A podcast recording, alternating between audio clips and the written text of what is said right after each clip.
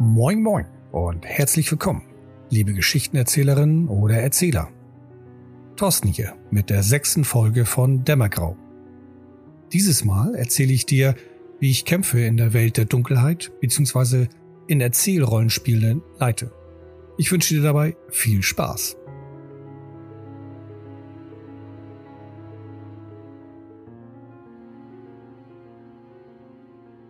Zunächst finde ich, ist es wichtig, dass du dir vorher überlegst, wenn ein Kampf beginnt, was dieser Kampf für ein Ziel verfolgt. Es kann sein, dass du mit deinen Spielern in eine Situation gerätst, die dann irgendwie eskaliert und die Spieler einen Kampf provozieren und es dann einfach nur darum geht, dass die entsprechenden NSCs, die mit involviert sind, sich zur Wehr setzen. Andere Situationen können sein, dass du selber geplant hast, dass die Spieler angegriffen werden aus dem Hinterhalt oder einfach direkt und es darum geht, eine Action-Szene in deinen Plot einzubauen. Es gibt sehr viele unterschiedliche Gründe, weswegen es zu einem Kampf kommt. Und ich finde, es ist immer wichtig, im Hinterkopf zu behalten, was der Sinn, was das Ziel dieses Kampfes ist. Ähnlich wie ein gesamter Plot oder eine Kampagne, als auch einzelne Szenen, die jetzt eher im sozialen Bereich angesiedelt sind, hat auch ein Kampf in meinen Augen immer eine wichtige Stimmung beziehungsweise ein bestimmtes Ziel, was ich damit erreichen möchte. Wie schon angedeutet, soll es nur eine Action-Szene sein, sollen die Spieler eine Möglichkeit bekommen, ihre kämpferischen Fähigkeiten mal auszuspielen, sollen sie einfach Spaß erhalten, ihre Feinde anzugreifen und in einer körperlichen Auseinandersetzung niederzuringen. Oder ist das ein Kampf, den ich zuvor in verschiedenen Szenen im Plot geplant habe und in einem klassischen Showdown endet, so gemäß nach dem Motto, da ist der Endgegner, die Nemesis, der Endboss, den werden wir jetzt bekämpfen. Dieser Unterschied ist in meinen Augen, wie gesagt, sehr relevant, sehr wichtig, damit ich als Spielleiter, als Erzähler den Kampf auch besser lenken und koordinieren kann. Das wird später in der Folge noch klar, was ich damit meine. Hier nur mal angedeutet, gehe ich sehr detailliert in die einzelnen Szenen ein, nehme ich mir sehr viel Zeit, das zu beschreiben und lasse ich jede einzelne Handlung der Spieler und NSCs ausspielen oder überfliege ich bestimmte Aspekte. Weiteres Thema beim Kampf, was jetzt nicht unbedingt direkt vor dem Kampf zu überlegen ist, nur grundsätzlich mal besprochen werden könnte, beziehungsweise von dir als Spielleiter, als der Ziele einfach für dich selber bestimmt werden. Spielertod in einem Kampf, ja oder nein? Ich habe die Erfahrung gemacht, es gibt eine Vielzahl an unterschiedlichen Meinungen zu diesem Thema. Würfelglück sagen einige Spieler, wenn das so ist, dann stirbt mein Charakter. Andere sagen, na ja, jetzt spiele ich den schon seit vier Jahren. Ich habe den aufgebaut und den bei einem Patzer oder einem unglücklichen Wurf jetzt komplett zu verlieren, finde ich unschön. Jede Meinung hat seine Daseinsberechtigung und finde ich, solltest du auf jeden Fall respektieren. Wichtig ist nur, das vorher mal zu definieren. Entweder bevor du mit deinen Spielern beginnst zu spielen, das einmal kurz zu thematisieren oder einfach, wie du es handhabst als Erzähler, die Spieler darüber zu informieren. Ich gehöre zu den Erzählern, die nicht so sehr auf das Würfelglück bauen, weil ich auch nicht so sehr gegen die Spieler bin. Ich versuche ja nicht eine kurze Story zu erzählen, sondern mit den Spielern zusammen eine etwas größere Geschichte, eine Kampagne, eine Chronik aufzubauen. Und ich finde es tatsächlich schade, wenn die Spieler in einem unglücklichen Zufall ihren Charakter komplett verloren haben. Vampire ist allerdings jetzt auch ein Rollenspielsystem, das so etwas verzeiht. Die Charaktere haben viele Möglichkeiten, doch noch zu überleben. Allerdings kann es auch da eben einen unglücklichen Würfelwurf geben mit einem Werwolf als Gegner, der sehr schweren Schaden verursacht oder mit anderen Mystischmitteln und ein Spielercharakter stirbt halt. Ich finde, das ist auch völlig in Ordnung, diesbezüglich eigene Hausregeln zu definieren. Natürlich nur in Absprache mit den Spielern. Und das ist, wie gesagt, ein Punkt, den du ganz am Anfang einmal klären möchtest mit den Spielern. Dann gibt es gerade im Kampf oft das Thema Spielleiterwillkür beziehungsweise Manipulation des Erzählers. Ob das nun den Würfelwurf betrifft, die Stärke der Gegner oder die Anzahl der Gegner Einige Spielleiter handhaben das sehr großzügig, andere halten sich strikt an ihre Regeln. Ich empfehle dir, ein gesundes Mittelmaß aufzubauen. Was meine ich mit Spielleiterwillkür? Zum Beispiel hast du jetzt deine Spieler in eine Kampfsituation integriert und stellst nach zwei Runden fest, die Anzahl der Gegner, die reichen auf jeden Fall nicht aus. Die Spieler langweilen sich oder haben sie jetzt nach zwei Runden komplett besiegt. Also holst du weitere Gegner mit in die Szene hinein, damit die Spieler das Gefühl haben, okay, der Kampf war wirklich herausfordernd. Oder dass du den Gegnern während des Kampfes mehr Werte gibst, stärkere Fähigkeiten oder mehr Würfel zur Verfügung stellst, damit sie einfach eine Herausforderung für die Spieler darstellen. Umgekehrt kannst du das natürlich auch durchführen, wenn du festgestellt hast, oh Mensch, die zehn Gegner sind doch ein bisschen zu viel für meine zwei Spieler, war vielleicht nicht ganz so schlau, also mache ich sie schwächer, damit die Spieler Gefühl wenigstens von einer Chance bekommen. Ich persönlich, wie gesagt, finde ein gesundes Mittelmaß durchaus legitim. Zum einen will ich da auf eine Erfahrung zu Anfang meiner Rollenspielerzeit zurückgreifen. Ich hatte noch nicht die Erfahrung gehabt, was ist gefährlich, was ist von Werten her zu stark oder von der Anzahl her zu viel. Unabhängig des Systems kann es einfach sein, dass auch du vor der Situation stehst. Ich habe jetzt meine Spielerrunde, ich würde da gerne zehn Gegner reinstellen. Passt das, ist das zu viel oder zu wenig? Und in diesem Fall finde ich eben die Spieler der Willkür total passend, dass du zum Beispiel klein anfängst, dass du die Werte der Charaktere dahingehend anpasst, wo es noch möglich ist. Wenn du das allerdings tust, dann achte bitte darauf, dass die Spieler das nicht direkt mitbekommen, weil das Gefühl, was sie dadurch denn erhalten, das nimmt ihnen den Spaß. Versetz dich in deren Lage, du konzentrierst dich, planst deinen Kampf mit deinen Mitspielern, rüstest dich aus, hackst eine richtig tolle Taktik aus, gehst in den Kampf, machst die ersten Proben, die ersten Angriffsaktionen und dann auf einmal bemerkst du ganz eindeutig mit, dass dein Erzähler einfach dem Charakter einen Wert gibt oder eine Macht gibt, die er vorher nicht hatte. Auf einmal zieht er eine Waffe aus einem Auto, was völlig unlogisch ist, zum Beispiel. Dann hast du als Spieler das Gefühl, es ist egal, was ich mache, der Spieler, der haut eh seinen Kampf so durch, wie er es gerne haben will. In dem Moment belüge ich meine Spieler in einem gesunden Maß.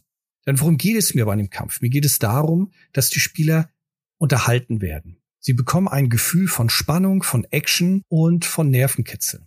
Und das ist auch, was ich am Anfang sagte. Versucht zu überlegen, was soll dieser Kampf bezwecken? Was soll er bewirken? Sollen sie den Endgegner bekämpfen? Dann schaue ich schon, dass das eine Herausforderung ist. Dass dieser Endgegner durchaus den Spielern gefährlich werden kann. Ist es allerdings nur ein Kampf, weil die Spieler sich gerade mit irgendjemand angelegt haben, ja, dann gucke ich eben, dass es einfach zu einem netten Handgemenge wird. Allerdings, wie gesagt, achte hierbei darauf ganz, ganz stark, dass die Spieler das nicht mitbekommen, dass auf einmal deine NSCs stärker werden oder dass sie mehr Unterstützung bekommen. Schau, dass es immer noch erklärbar ist oder logisch ist, dass die Spieler einfach gar nicht auf die Idee kommen, so wie du es am Anfang geplant hast, diesen Kampf, so wird er jetzt gar nicht durchgeführt. Wie handhabe ich das? Zum Beispiel, wenn ich jetzt in einem meiner Vampire-Runden in einer Kampfsituation bin und ich stelle fest, die Spieler werden einfach nicht getroffen von meinem Gegner, dann hole ich entweder eine Fähigkeit hervor, die der Vampir jetzt nutzt, um besser zu treffen, wobei die Vampire ja auch grundsätzlich die Möglichkeit haben, mit ihrem Blut ihre Attribute zu stärken. Oder ich schaue, dass ich einen anderen NSC in die Szene generieren kann, aufbauen kann, der die Ausweichmöglichkeiten der Spieler einschränkt. Wenn das gar nicht funktioniert, dann ist es so, der bricht nicht die Realität und er lässt diesen Kampf einfach so laufen und dann wird es eben kein perfekter Kampf sein, sondern einfach mal eine Szene, die irgendwie so entstanden ist. Jetzt gehe ich ein bisschen detaillierter in so eine Kampfszene hinein. Und hier nochmal vorweg, es ist wichtig, finde ich, klar zu wissen, was will ich mit diesem Kampf bezwecken. In einigen Kampfszenen beschreibe ich sehr detailliert die Aktionen und auch die Szenerie. Ist das eine Sackgasse mit vielleicht zwei Müllcontainern, die halb leer sind? Steht an der Seite irgendwo ein Auto? Ist die Beleuchtung eher schummrig? Gibt es Fenster, die halb offen sind oder Türen? Ich detailliere die Umgebung sehr genau aus zwei Gründen. Zum einen, um den Spielern die Möglichkeit zu geben, ein Gefühl für die Szene zu erhalten, ohne dass sie bestimmte Rahmen brechen können, die nicht für meinen gedachten Kampf jetzt störend sind. Wenn ich zum Beispiel möchte, dass die Spieler sich eingeengt fühlen, dann brauche ich irgendwie sowas wie eine Sackgasse. Ob das jetzt eine klassische Sackgasse ist von Häusern oder ob das eine Situation ist, dass deren einziger Fluchtweg versperrt ist mit Autos oder anderen Hindernissen. Diese Rahmenbedingungen gebe ich dann vor. Auf der anderen Seite beschreibe ich viele Kampfszenen sehr detailliert, um den Spielern auch die Freiheit zu geben, sich darin auszutoben. Vielleicht kommt da einer auf eine sehr kreative Idee, um mit dem Deckel der Müllcontainer eine Art Schutzschild zu nutzen. Oder er versucht in ein halb offenes Fenster hindurchzuspringen, um dahinter Deckung zu finden. Das mache ich allerdings nicht bei jedem Kampf, denn auch hier wieder, wie gesagt, wiege ich ab, was ich mit dem Kampf erreichen will. Wenn das nur ein kurzer Schusswechsel sein soll, dann beschreibe ich nur das in meinen Augen Wichtigste. Wo gibt es Deckung? Das erzähle ich auch nur kurz. Ja, da stehen zwei Müllcontainer. Es gibt einige Fenster, die vielleicht halb offen sind. Und dann gehe ich gleich auf das Wesentliche ein. Möchte ich jedoch viel Emotion hineinbringen, also wie schon angedeutet, den Spielern das Gefühl vermitteln, sie befinden sich in einer Sackgasse, sind vielleicht hilflos, dann beschreibe ich sehr detailliert, um auch das Gefühl mit zu transportieren. Die zwei Müllcontainer sind die einzigen Objekte hier in der sonst freien Sackgasse, die euch Deckung gewähren. Ansonsten ist die Sackgasse völlig leer. Die Wand hinter euch viel zu hoch und mit Stacheldraht oben versehen, dass ein Hochspringen und drüberklettern unmöglich erscheint. Und genau in dieser Sackgasse steht ihr blickt nach vorne, wo ihr die fünf schwer bewaffneten Personen seht, den ihr eben gerade ans Bein gepisst habt. Genau damit, mit so einer detaillierten Beschreibung, versuche ich eben dieses Gefühl zu vermitteln. Das kannst du noch mehr ausschmücken. Wie sehen die Gegenspieler aus? Was für eine Mimik haben sie? Wie taktieren sie sich? Da kannst du dich austoben und deine Kreativität freien Lauf lassen. Diese detaillierte Beschreibung hat allerdings den Nachteil, es kostet sehr viel Zeit. Und Kampf im Rollenspiel ist immer so ein Zwiespalt. Normal in der Realität ist ein Kampf sehr schnell vorbei. Es wird ein Handgemenge ausgetauscht, es wird ein bisschen geschlagen und dann kippt relativ schnell die Situation zur einen oder zur anderen Seite. Es wird selten einen Kampf geben, in dem die Kontrahenten eine halbe Stunde miteinander rumkämpfen. Im Rollenspiel allerdings, in den meisten Systemen, ist es so, dass es durchaus mal eine halbe Stunde oder Stunde sein kann. Ich habe auch Kämpfe erlebt, mit denen ich einen ganzen Abend gefüllt habe, eine ganze Session. Das liegt daran, dass immer wieder beschrieben wird, wer steht wo, wer tut jetzt was. Der eine überlegt ein bisschen, der andere guckt erst nach, welche Fähigkeiten er hat, auf was muss er würfeln. Das kostet alles sehr viel Zeit. Und wenn du dann noch sehr detailliert beschreibst, dann kannst du durchaus eben mehrere Stunden mit so einem Kampf füllen. Und auch hier wieder, das ist okay. Wenn der Kampf so eine Bedeutung hat, dann nutzt die Zeit. So wie du andere Szenen zum Beispiel auch sehr intensiv bespielst. Irgendeine Debatte oder den Plan aushecken, wie die Spieler irgendwo eindringen können oder ihren Gegner bezwingen können, irgendwie eine Information erhalten, kann es auch sein, dass ein Kampf sehr wichtig ist. Und dann ist es völlig okay, wenn du da sehr viel Zeit investierst und mit den Spielern zusammen diese Szene durchaus Bedeutung gibst. Ist es nur ein kurzer Kampf, der irgendwie reingeschoben wird, ja, dann halte dich da nicht so sehr an den Kleinigkeiten auf. Was du noch machen kannst mit den Beschreibungen ist, wenn die Spieler deine NSCs treffen oder wenn du mit deinen NSCs die Spieler triffst, dass du denen erzählst, wo sie getroffen werden. In vielen Rollenspielsystemen ist es ja so, du machst eine Probe, um zu sehen, ob du getroffen hast durch diese Probe kann es vielleicht sein, dass du schon weißt, wie viel Schaden du machst oder du machst danach einen weiteren Würfelwurf, um festzustellen, wie viel Schaden du tatsächlich verursachst. Und dann wird es häufig so gehandhabt, ja, der Gegenspieler XY hat jetzt dich getroffen und verursacht drei Schadenspunkte. Das ist auch völlig legitim. Das, dadurch kannst du sehr schnell Kämpfe abhandeln. Das nimmt allerdings so ein bisschen auch die Würze von einem Kampf. Die Alternative dazu ist, dass du ihm beschreibst, wie der NSC XY mit seinem Baseballschläger ausgeholt hat und mit einem großen Schwinger auf deine rechte Schulter geschlagen hat, was neben blauen Flecken dir durchaus viele Schmerzen verursacht. Und dann sagst du eine kurze Zahl und hast auch diese Schadenspunkte. Auch hier mach es davon abhängig, wie viel Zeit du für diesen Kampf investieren möchtest. Und natürlich auch, wie deine Spieler drauf sind. Finden sie sowas geil, Mögen Sie solche Beschreibungen? Fangen Sie selber an, solche Beschreibungen zu erzählen, wie Ihre Charaktere was verursachen? Ja, der nutzt das aus und dann kriegt er aus so einem Kampf auch eine wirklich tolle Szene heraus. Weiterer Aspekt im Kampf, der meiner Meinung nach immer mal wieder abzuwiegen ist, wie mächtig sind die Spieler gegenüber ihren Gegnern. Haben sie in etwa das gleiche Niveau, dann finde ich es völlig legitim, den Kampf auch auszuwürfeln und so ein bisschen das Glück entscheiden zu lassen. Vielleicht hier oder da ein bisschen einzugreifen, wenn du zu den Spielern gehörst, die eher die Spieler nicht durch ein Würfelpech sterben lassen wollen. Ansonsten einfach auswürfeln. Gibt dieses Machtverhältnis zu einer Seite, dann überlege, ob du in einigen Situationen auf eine Würfelprobe verzichtest. Als Beispiel, wenn die Spieler stark gerüstet sind, sie sind sehr fähig, ausgebildete Nahkämpfer und äh, treffen jetzt auf einige Obdachlose, die vielleicht auch leicht angetrunken sind. Es kam zu irgendeiner Konversation, in dem sich der eine beleidigt fühlt. Und was machen diese Obdachlosen? Sie können sich nicht mit Argumenten zur Wehr setzen, also greifen sie die Spieler an.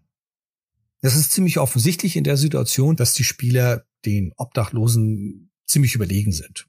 Hier jetzt jeden einzelnen Schlag auszuwürfeln und zu schauen, ob sie wirklich treffen oder nicht und wie viel Schaden sie verursachen, ja, es ist okay, es ist legitim, nur ist es das wert? Was kann passieren? Die Spieler würfeln, sie haben Würfelpech, äh, patzen vielleicht sogar, wenn es das System hervorgibt und verfehlen den Obdachlosen, kriegen von dem einen auf die Nase und müssen wahrscheinlich mehrere weitere Plots damit leben, dass die anderen Spieler ihn damit aufziehen. Ja, selbst ein Obdachloser trifft dich. Das ist alles süß und drollig, das kann auch wirklich Spaß machen. Das hängt viel von deiner Gruppe ab, von deinen Spielern. Nur es ist kein so großer Gewinn in meinen Augen.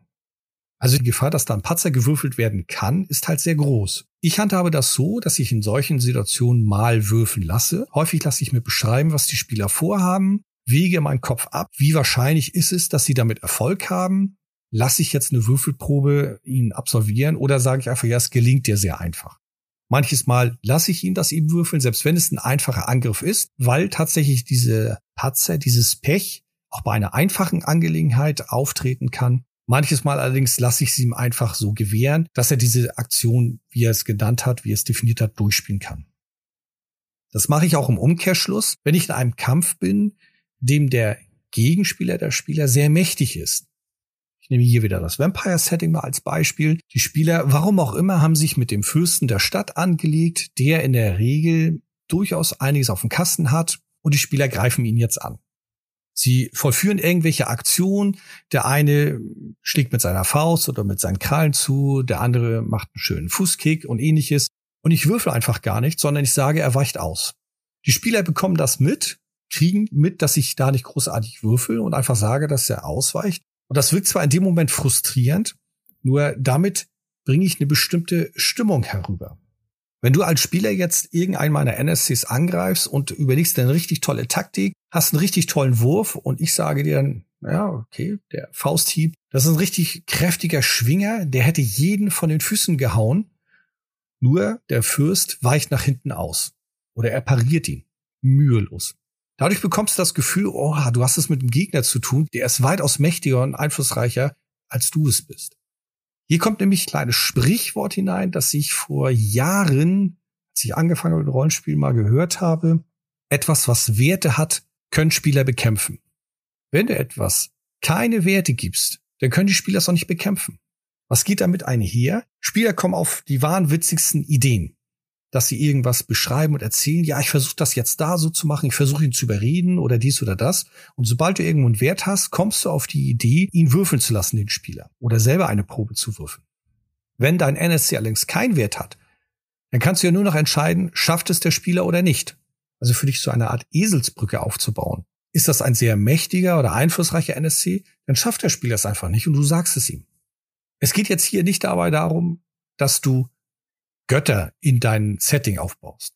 Wobei, wenn das Setting es durchaus zulässt und äh, ihr als Gruppe so eine Story aufbaut, ja, wieso nicht? Es geht mehr darum, Spielern das Gefühl zu vermitteln, dass es irgendwo Grenzen gibt. So wie halt im richtigen Leben. Wo wir im Kampf sind, als Beispiel, angenommen Bruce Lee würde noch leben und du stehst vor ihm und versuchst im Handgemenge ihn zu bekämpfen es ist sehr unwahrscheinlich, wenn du nicht entsprechend jahrelange Ausbildung hast und Training, dass du überhaupt eine, einen Hauch einer Chance hast. Und genau das will ich damit eben darstellen. Es gibt in einer Situation, nicht nur in Kämpfen, auch in anderen, wo die eine Partei oder die andere Partei einfach zu fähig ist. Und in solchen Situationen empfehle ich dir, gar nicht Werte zu nennen oder Proben zu machen, sondern einfach zu bestimmen, das passt oder das passt nicht. Das funktioniert sehr gut, wenn die Spieler auch das Gefühl haben, dass du ein Erzähler bist, der mit den Spielern zusammenspielt, also nicht gegen sie bist. Dann nehmen sie solche Aussagen, solche Szenen auch viel eher an. Wenn die Spieler so machtvoll sind, dann finden sie das auch ziemlich spannend, wenn sie ohne Probe einfach was erreichen können und das Gefühl haben, ah Mensch, jetzt habe ich denen es richtig gezeigt. Und daraus können sich auch schöne Stories bilden. Hier nochmal eine kleine andere Anekdote aus einer eigenen Erfahrung. In einer meiner Runden habe ich einen Vampir des Clans Bruja gehabt. Die sind in der modernen ja sehr rebellisch, revolutionär und sehr auf körperunterstützte Argumente ausgelegt. Zumindest die meisten, wenn wir klischeehaft bleiben. Und dieser Bruja in der Spielergruppe hat dann gesagt, ja, dann dringe ich von hinten in den Pub ein, in, durch den Hintereingang und wir übernehmen dann die Person, die sie gesucht haben. Ich glaube, das war damals ein Ghoul. Die anderen Spieler gingen ganz normal vorne rein, haben die alle so ein bisschen abgelenkt, die Gäste, die in dem Pub drinne waren. Der Bruja dann von hinten wollte die Hintertür aufschlagen.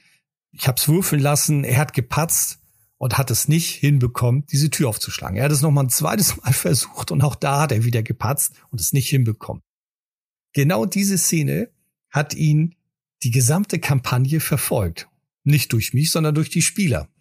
Das war irgendwo drollig und es hatte auch irgendwie einen witzigen Beigeschmack. Jedes Mal, wenn es darum ging, dann eine Tür zu öffnen, wurde er nicht herangezogen. Das war, wie gesagt, recht drollig, da passte das. Es gibt allerdings auch Situationen, wo das nicht passen kann und wo dann der Spieler, in dem Fall der Puya-Spieler, vielleicht demotiviert oder frustriert ist.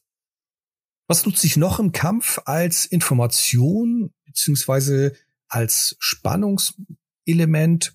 Ich sage meinen Spielern immer, die Anzahl der Würfel, die ich werfe, dürfen sowohl die Spieler als auch ihre Charaktere als Informationsquelle nutzen, wie fähig derjenige ist.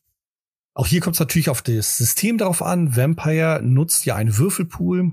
Andere Systeme nutzen dann immer nur die gleiche Anzahl an Würfeln. Darauf werden dann bestimmte Modifikatoren addiert. Und auch diese Modifikatoren kannst du als Erzähler den Spielern nennen, um genau etwas Bestimmtes zu vermitteln. Und zwar die Fähigkeit, die Kompetenz des NSCs. Hier greife ich wieder mal auf ein plastisches Beispiel zurück. Nehmen wir mal erneut Bruce Lee. Das ist eine gängige Person, wenn es ein bisschen um Kampfsport geht. Wenn der seine Kicks, Tritts, Sprünge, Faustschläge absolviert, dann sieht das durchaus sehr fähig aus, sehr kontrolliert. Und das kann ja auch in der Anzahl der Würfel bzw. der Modifikatoren wiedergespiegelt werden. Und genau das sage ich meinen Spielern. Wenn ich bei einem Angriff im Vampire-Kampfsystem mit zehn Würfeln werfe, dann können die Spieler davon ausgehen, dass ihr Gegner oder derjenige, der den Angriff da gerade durchführt, sehr kompetent ist. Und dann können sie ihre Taktik vielleicht nochmal umstellen, abändern, vielleicht sogar Flucht antreten oder aufgeben. Oder sie wissen eben, okay, das ist der gefährlichste Gegner, den müssen wir fokussiert angreifen. Umkehrschluss natürlich auch. Greife ich an mit nur drei Würfeln, ist das ziemlich rudimentär. Und dann wissen die Spieler auch, okay, der ist jetzt gar nicht so schwierig. Wir brauchen nicht alle unsere Kräfte jetzt nutzen oder voll Power geben. Den kriegen wir auch alleine irgendwie gewuppt. Ich finde diese Art von Informationsweitergabe ziemlich schnell und legitim. Du kannst es natürlich auch beschreiben. Der Kick, den er jetzt durchführt oder den Schwerthieb, der sieht sehr kontrolliert aus. Hier allerdings, wie zu Anfang dieser Folge schon gesagt, wege ab, was du mit dem Kampf bezwecken willst und wie viel Zeit du investieren willst. Nun nehme ich dich mit, wie ich meine NSCs darstelle, beziehungsweise wie ich mit denen umgehe. Ich überlege mir, während des Kampfes, zu Anfang und im Verlauf des Kampfes, was für eine Rolle hat genau dieser NSC? Soll er die Spieler nur aufhalten? Soll er sie wirklich vernichten wollen? Soll er die Spieler ängstigen? Was ist der Sinn des einen oder allen NSCs, die im Kampf beteiligt sind? Dementsprechend wähle ich auch ihre Aktion aus. Wenn sie sie nur aufhalten wollen, dann sorgen die Gegenspieler dafür, dass die Spieler zum Beispiel den Flüchtenden nicht hinterherkommen können. Also bekämpfe ich nicht am Boden liegende SCs, sondern die dem hinterherrennen können. Auch überlege ich immer, sind das jetzt eher Statisten oder ist das ein Endgegner oder ein etwas herausfordernder Gegner?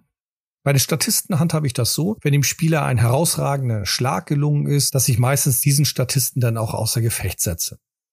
Der wird dann leblos am Boden liegen. Ich vermittel dem Spieler durch Umschreibungen das Gefühl, okay, der ist jetzt bedient, der wird keine große Gefahr mehr darstellen. Ist es jedoch ein Gegenspieler, der durchaus eine Gefahr darstellen könnte, der die Spieler vielleicht einfach nerven soll oder aufhalten soll, dann würfel ich schon einige Proben mit aus, beziehungsweise, dass wenn der Spieler trotz eines guten Treffers gar nicht so viel Schaden verursacht, dass er weiter stehen bleibt, dieser Statist oder dieser NSC. Beim Endgegner hingegen überlege ich mir vorher, was muss der können, damit er sich gegen die Spieler behaupten kann. Hier ist eine gewisse Vorarbeit nötig in meinen Augen, als auch ein gewisses Feingefühl. Ich empfehle dir, keinen Endgegner zu Anfang einer Sitzung einzubringen, wenn du weder die Spieler noch ihre Charaktere kennst, wenn du nicht weißt, wie sie im Kampf sich verhalten. Du läufst Gefahr, dass du entweder sehr schnell alle Spielercharaktere verlierst weil sie keine Chance haben, trotzdem engagiert sind und nicht aufgeben wollen und du dann entscheiden musst, ja, macht jetzt der Endgegner den Todesschlag oder nicht. Oder dass die Spieler so fähig sind, dass sie deinen Endgegner innerhalb von wenigen Runden besiegt haben. Unabhängig jetzt, dass der Endgegner weg ist, dadurch hast du den Spieler das Gefühl vermittelt, ja, okay, wenn jetzt ein Endgegner kommt, dann ist der nicht so schwer. Also kannst den nächsten jetzt reinschicken. Wenn du allerdings trotzdem in deinem Plot einen Endgegner am Anfang reinbringen willst, dann gib ihm einfach keine Werte. Dann sag einfach, ja, das funktioniert nicht oder die Spieler greifen jetzt an, ja, er weicht jetzt aus. Die Spieler schießen auf ihn, er geht rechtzeitig in Deckung oder die Kugel prallt nur ab. Umschreib es so und vermittel den Spielern das Gefühl, in eurer jetzigen Situation, mit euren jetzigen Fähigkeiten wird es euch nicht gelingen, diesen zu besiegen. Wenn du die Spieler kennengelernt hast, wenn du weißt, wie sie sich im Kampf verhalten, dann kriegst du ein Gefühl dafür, wer von den Charakteren eine größere Gefahr am Kampf darstellt. Und auf diese baue deinen Endgegner auf. Behalte jedoch im Hinterkopf, wenn diese Spielercharaktere nicht im Kampf sind, dann haben die anderen ein sehr großes Problem. Da wiege dann ab, wie gut es dir gelingt, wenn du diesen Kampf mit den Endgegner einbringst, dass auch diese Tanks, also die Kämpfer mit dabei sind. Wenn nicht, dann versuche das irgendwie anders zu lösen, indem du zum Beispiel dem Spieler eine Unterstützung mit an die Hand gibst oder dass der Endgegner in irgendeiner Art leicht eingeschränkt ist. Vielleicht befand er sich vorher in einem Kampf, ist leicht angeschlagen und daher nicht mehr so fähig oder so mächtig. Wie lang sollte nun ein Kampf sein? Oder wie kurz?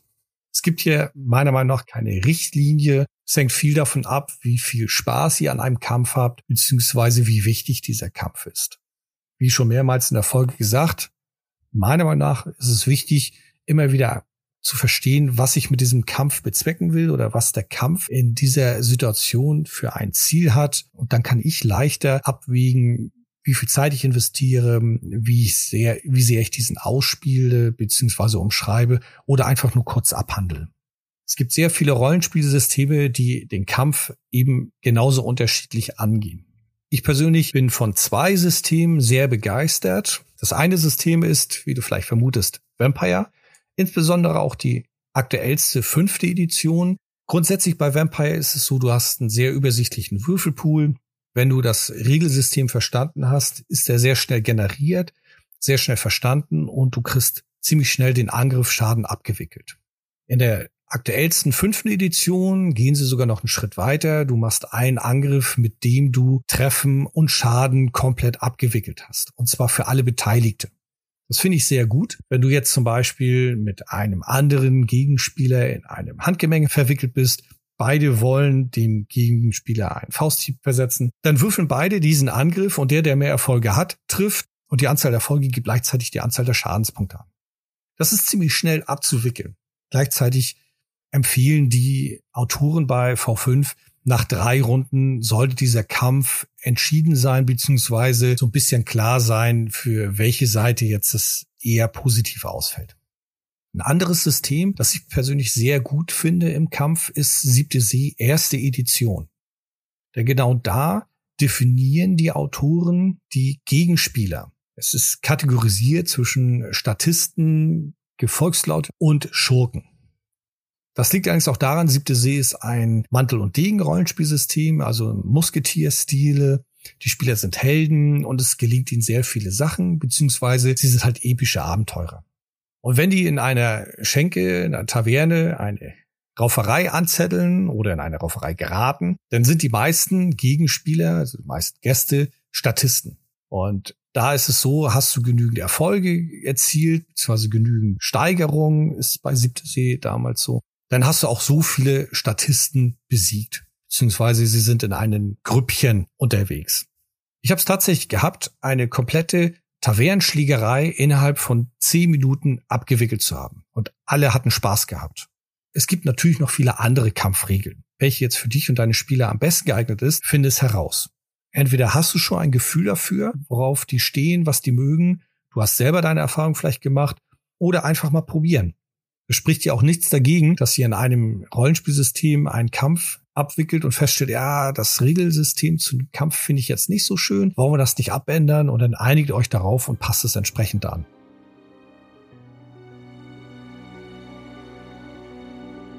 Herzlichen Dank fürs Zuhören. Ich wünsche, diese Folge gab dir hilfreiche Tipps und Techniken, um die Kämpfe in deinen Runden spannend und doch nicht zu spotlastig zu gestalten. Feedback, Kritik und Fragen kannst du mir wie gewohnt per E-Mail an podcast.dämmergrau.de senden. Die nächste Folge widme ich voll und ganz dem Thema Sandbox. Worauf achte ich, dass ich den Spielern das Gefühl eine freie Welt geben kann? Beziehungsweise wo sind hier die Hürden und Herausforderungen? Bis dahin viel Spaß beim Leiten und bis zur nächsten Folge. Tschüss und ciao.